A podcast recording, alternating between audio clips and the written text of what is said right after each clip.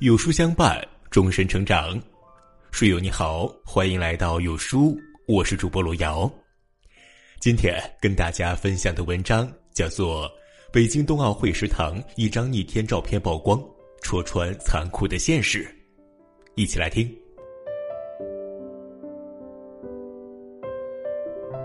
前段时间呢，北京冬奥会的智慧食堂火了，知道的在吃饭。不知道的还以为是在拍科幻片，做汉堡、炸薯条、煮饺子、涮麻辣烫、炒中式菜、做拉花咖啡，这些呢居然都是由机器人完成的，而且效率极高。加热面包、煎肉饼、配生菜和酱汁、包装，只需二十秒，一个新鲜热乎的汉堡就可以出炉了。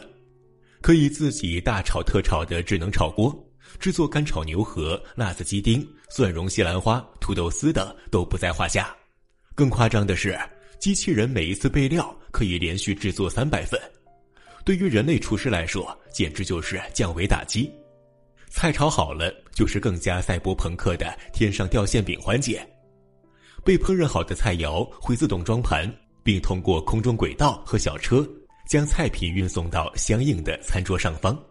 整个过程啊，犹如行云流水，简直就是强迫症的福音。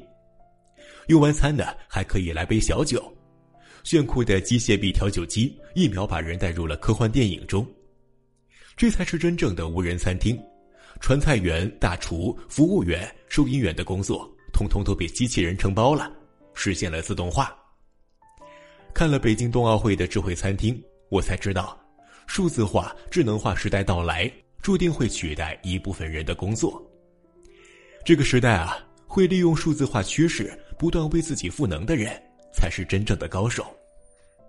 前段时间呢，深圳一位九零后小伙子上了热搜，他开了一家二十四小时快餐店，使用智能炒菜机器人，居然能做到一周收入十万元。他不会炒菜，也不想请厨师，却懂得利用数字化趋势，做成了比其他餐厅更好的效果。它的炒菜机器人有两种，一种是大锅滚筒式，一次性可以炒出十几份菜；另外一种是智能机器人，一共有九个炉头，一次性可以出九份菜。菌菇炒鸡肉、干锅千叶豆腐、榨菜肉丝、醉排骨、红烧茄子包，只要按下按钮，就可以自动的炒出一盘盘美味的菜品。有些厨师的情绪会影响菜的口感，可机器人却不同。机器人炒的菜品一直很稳定，而且呢，机器人还不用休息，可以做到二十四小时不间歇营业。通过炒菜机器人，他的餐厅既提高了标准化程度，也提升了口味的稳定性。由此可见啊，持续不断的技术创新，使得一切事物都在实时实地的永不停顿的发生着变化，不管是从生活方式，还是到商业模式。这边有人利用数字化、标准化实现变现，而另外一边还有人将自己的日常工作进行了自动化，成为了摸鱼大王。最近呢，我看到一个帖子，发帖人称他在一家中型律师事务所工作，每天工作八小时，具体内容呢就是处理审判的数字资料，比如照片、判决书、各种文档等，把它们上传到云服务器保存的机械工作。他很快发现工作重复、枯燥、乏味，并且啊，所做的操作毫无意义。他瞬间觉得自己和咸鱼简直没什么区别，失去了工作的兴趣。于是呢，他便萌生了使用自动化的想法：活儿可以不干，但钱我照拿。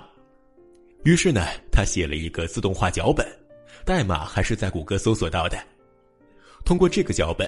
那些重复、枯燥、无意义的数字化业务，通通都可以让电脑自己完成，而他呢，只需要将宝贵的时间花在打游戏、睡觉、喝咖啡上，轻轻松松可以拿着年薪五十六万的工作。每天八小时的工作时间里，他的实际工作只有十分钟，用来查看日志，其他的皆由自动化脚本独立完成。数字化时代到来，技术革命的冲击。几乎覆盖了所有组织，而作为个体，不可能对此视若无睹，站在原地无动于衷。作为个体，只有不断的实现新的价值，才能适应这数字化时代的发展，更好的生存下去。数字化时代，很多传统行业慢慢消失，人被人工智能取代的概率越来越大。两条建议送给想要适应并跟上数字化时代步伐的你：第一，避免自己被标准化。大规模数字化之后，越来越多的行业流程可以被标准化。那什么是标准化呢？最典型的就是麦当劳员工操作手册，里面全都是一条一条精细到严苛的规定。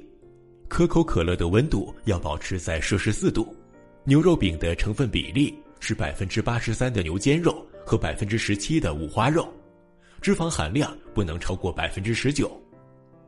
牛肉搅碎后，一律做成直径九十五点八毫米、厚度五点六五毫米、重量四十七点三二克的牛肉饼。数字平台这种企业模式组织的普及，将整个社会标准化的进程加速了。最近的二十多年。像电商、社交、出行、外卖、快递这些服务行业，都在逐渐的被平台标准化。这也是为什么越来越多的劳动者感到被异化成流程中的工具人。那些低技能工作岗位会逐渐被边缘化，甚至被直接取代。数字化时代裹挟着我们前进，是时候停下来想一想，未来几十年到底什么样的能力是最能对抗变化、历久弥新的呢？著名的未来学家丹尼尔·平克曾说过，在未来有六种技能：设计感、故事感、交响力、共情能力、娱乐感、意义感。我们只有不断的提高自己的艺术能力，磨练非标准化的技能，寻找非标准化的赛道，才能让自己具有不可替代性。第二，重构自己的认知结构。陈春花教授在《价值共生》这本书中这样说道。现在的社会，一切都在迭代、持续不断的优化，甚至颠覆中。人们需要重新构建自己的认知结构，才能适应这个数字化时代。过去的经验及思维已经不能满足我们判断未来的要求。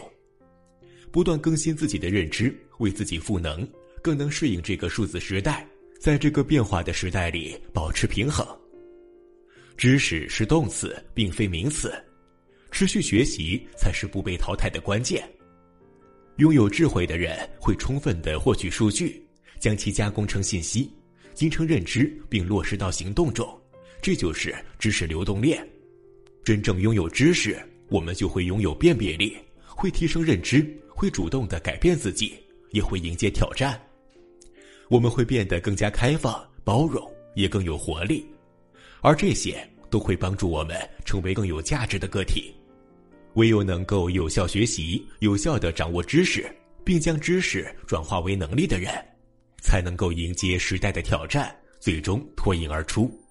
我特别喜欢《价值共生》中的最后一句话：“当海浪拍岸时，岩石不会有什么伤害，却被雕塑成美丽的形状。”数字技术就是这海浪，而你要做的就是成为这块岩石。